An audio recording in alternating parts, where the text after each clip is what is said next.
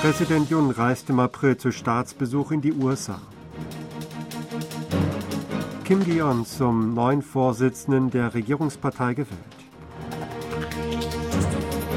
Präsident Jun betont Normalisierung internationaler Beziehungen.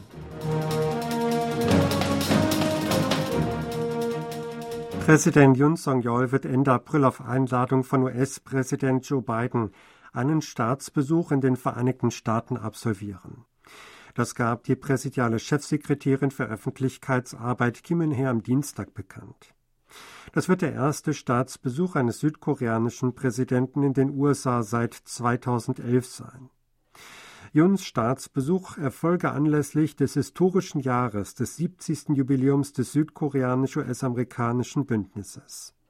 Er werde der zweite Staatsgast in den USA seit dem Amtsantritt der beiden Regierungen sein, erläuterte Kim. Jun und Biden würden verschiedene Termine gemeinsam absolvieren, darunter ein Spitzentreffen und ein für den 26. April vorgesehenes Staatsdinner. Dabei würden sie die Erfolge der bilateralen Allianz in den letzten 70 Jahren feiern und über die Ausrichtung ihrer künftigen Entwicklung tiefgründig diskutieren, hieß es weiter. Kim fügt hinzu, dass Juns Staatsbesuch in den USA ein historischer Wendepunkt werde, damit sich das Bündnis Südkoreas und der USA in Vorbereitung auf die sich rapide verändernde internationale Lage und die Ungewissheiten in der Zukunft noch besser entwickeln werde. Der nationale Sicherheitsberater Kim Song-han ist seit Sonntag zu Besuch in den USA, um mit der US-Seite konkrete Themen des Spitzentreffens zu koordinieren. Kim Gi-hyun ist neuer Vorsitzender der regierenden Partei Macht des Volks. Laut den Ergebnissen einer mobilen und ARS-Abstimmung am Telefon, die auf dem Parteitag am heutigen Mittwoch bekannt gemacht wurden, kam er auf 52,93 Prozent der Stimmen. Auf Platz 2 landete An Chol-su mit 23,37 Prozent, gefolgt von Chon Haram und Hang Gyo-an. Lediglich Parteimitglieder durften an der Abstimmung teilnehmen. Es wurde eine Rekordbeteiligung von 55,1 Prozent verzeichnet. Bei der Wahl der Vorstandsmitglieder setzten sich Kim Byung-min, Cho So-jin, Tae Yong-ho, Kim Jae-won und Chang Ye-chan als Vertreter der jungen Mitglieder durch. Tae Yong-ho war früher Botschaftsrat an der nordkoreanischen Botschaft in Großbritannien. Er hatte sich 2016 abgesetzt und war 2020 in die südkoreanische Nationalversammlung gewählt worden. Der Sieger sagte nach der Wahl, den Fokus auf das Leben der Bürger richten zu wollen. Außerdem wolle er sich für den Erfolg der Partei und Regierung sowie Sieg bei den Parlamentswahlen im nächsten Jahr einsetzen. Mit seiner Wahl ist auch das Krisenmanagementsystem, das seit August letzten Jahres in Betrieb war, offiziell beendet. Präsident Yun Song-yeol hat die Bedeutung der Normalisierung internationaler Beziehungen und der Dreierkooperation mit den USA und Japan bekräftigt. Man müsse ins Auge fassen, dass die Kooperation mit den USA und Japan wichtiger denn je sei, um eine äußerst ernsthafte Sicherheitskrise zu überwinden. Die Solidarität und Zusammenarbeit mit den Nationen, die universelle Werte teilten, sei entscheidend für die Existenz und das Interesse der Nation, betonte Jona auf dem Parteitag der Regierungspartei im Kongresszentrum Kintex in Koya. Der Wiederaufbau des zusammengebrochenen Bündnisses mit den USA und die schnelle Wiederherstellung der Beziehungen mit Japan sollten ebenfalls laut Jun in dem Sinne verstanden werden. Zugleich unterstrich der Staatspräsident seinen Willen für drei Reformen in den Bereichen Arbeit, Erziehung und Renten. Jun sagte zudem, dass niemand eine Krise der Nation und der Partei als eine politische Chance missbrauchen dürfe. Gegen wen die Bemerkung sich richtet, wurde nicht konkret angesprochen. Hinsichtlich der Wahl der neuen Führung der Regierungspartei betonte Jun die Eintracht. Mit der neuen Führung müsse man eins werden. Bei den parteiinternen Wahlen gebe es weder Sieger noch Verlierer, hieß es. Südkoreas Militär will ein Kommando für Drohneneinsätze zur Reaktion auf eventuelle Drohnenangriffe aus Nordkorea möglicherweise im Juli gründen. Der Vereinigte Generalstab teilte heute mit, er plane die Gründung des Drohneneinsatzkommandos im zweiten Halbjahr dieses Jahres. Details wie der Standort seien noch nicht festgelegt. Die Gründung des Kommandos zählt zu den Maßnahmen, die das Militär nach dem Eindringen nordkoreanischer Drohnen in den südkoreanischen Luftraum im vergangenen Jahr vorgelegt hatte. Das Militär hat auf Anweisung von Präsident Yoon Song-yeol Vorbereitungen für die Gründung begonnen.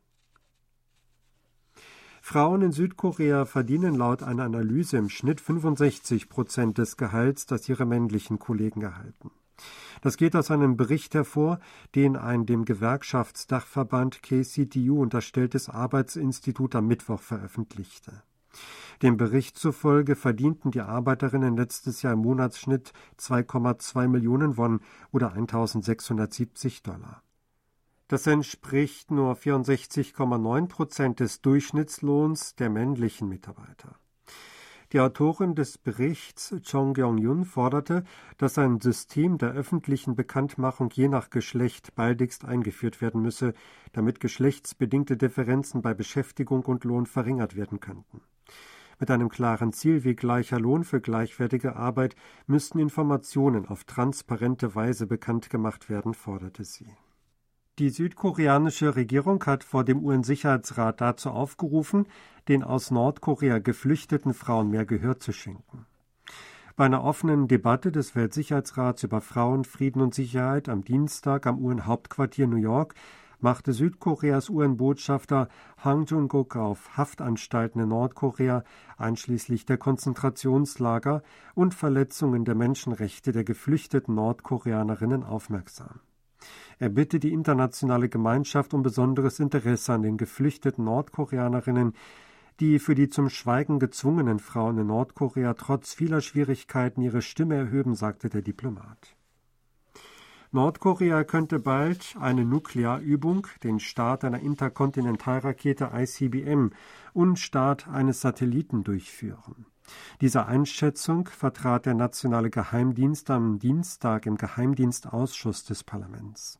Wie der Abgeordnete der Minju-Partei Koreas Yun Gon-yong nach der Sitzung berichtete, könnte Machthaber Kim Jong-un nach Einschätzung des Geheimdienstes im April den Start eines Aufklärungssatelliten anordnen. Auch würde die Möglichkeit eines Tests einer ICBM nicht ausgeschlossen, die eine kürzere Reichweite habe, aber im normalen Winkel abgefeuert werde. Der Abgeordnete Yu Sang-bom von der regierenden Partei Macht des Volkes berichtete nach der Sitzung, der Geheimdienst sei sich aufgrund von Informationen von ausländischen Geheimdiensten recht sicher, dass Kims erstes Kind ein Junge sei. Über das Geschlecht des dritten Kindes sei noch nichts bekannt. Die Europäische Union hat die Frist der Untersuchung der geplanten Übernahme von Asiana Airlines durch Korean Air verlängert. Nach Angaben der Luftfahrtbranche verschob die Europäische Kommission die Frist für die Untersuchung der Fusion beider Fluggesellschaften in Phase 2 auf den 3. August. Die EU hat ursprünglich geplant, am 5. Juli die Untersuchung abzuschließen, um zu entscheiden, ob sie den Zusammenschluss bewilligen wird. Als Grund für die Fristverlängerung wird die Einschätzung vermutet, dass die geplanten Korrekturmaßnahmen von Korean Air genau unter die Lupe genommen werden müssten. Südkoreas größte Fluggesellschaft muss der EU Maßnahmen gegen eine mögliche Wettbewerbsbeschränkung nach der Fusion vorlegen. Wie verlautete, wolle sie vorschlagen, dass europäische und koreanische Airlines neue Strecken und mehr Flüge anbieten würden. Die internationale Tourismusbörse ist am Dienstag in Berlin nach einer dreijährigen Corona-Pause wieder in Präsenz eröffnet worden. An der weltgrößten Tourismusmesse nehmen 5500 Institutionen aus etwa 150 Ländern teil. Die koreanische Zentrale für Tourismus richtet in einer Halle für Asien den Korea-Pavillon ein. Sie ist zusammen mit 24 Institutionen, darunter lokalen Verwaltungen wie Busan und Gwangju, Reisebüros und Fluggesellschaften dort vertreten. Bei Besuchern beliebt ist das in der Erfolgsserie Squid Game vorgestellte Spiel Rotes Licht, grünes Licht mittels eines großen Bildschirms selbst erleben zu können. Die koreanische Zentrale für Tourismus teilte mit, auf der weltgrößten Tourismusmesse große Bemühungen unternehmen zu wollen, damit anlässlich der Jahre für den Korea-Besuch 2023 und 2024 die Zahl der Touristen steigen werde. Das Ziel sei es, dieses Jahr 10 Millionen Touristen ins Land zu locken. Jürgen Klinsmann, der neue Cheftrainer der südkoreanischen Fußballnationalmannschaft der Männer, ist heute in Südkorea angekommen. Nach der Ankunft am Flughafen Incheon sagte Klinsmann, er sei sehr stolz und sehr privilegiert, diese Gelegenheit zu haben, für die Nationalmannschaft Koreas zu arbeiten. Als Ziel nannte die deutsche Fußballlegende den Asien Cup zu gewinnen. Südkorea tritt am 24. März gegen Kolumbien an und spielt am 28. März gegen Uruguay. Klinsmann wurde letzten Monat zum Trainer der südkoreanischen Nationalmannschaft ernannt. Sein Vertrag läuft über 41 Monate und zwar bis zur Endrunde der WM 2026. In Seoul wird das zweitgrößte Riesenrad der Welt mit einem Durchmesser von 180 Metern errichtet.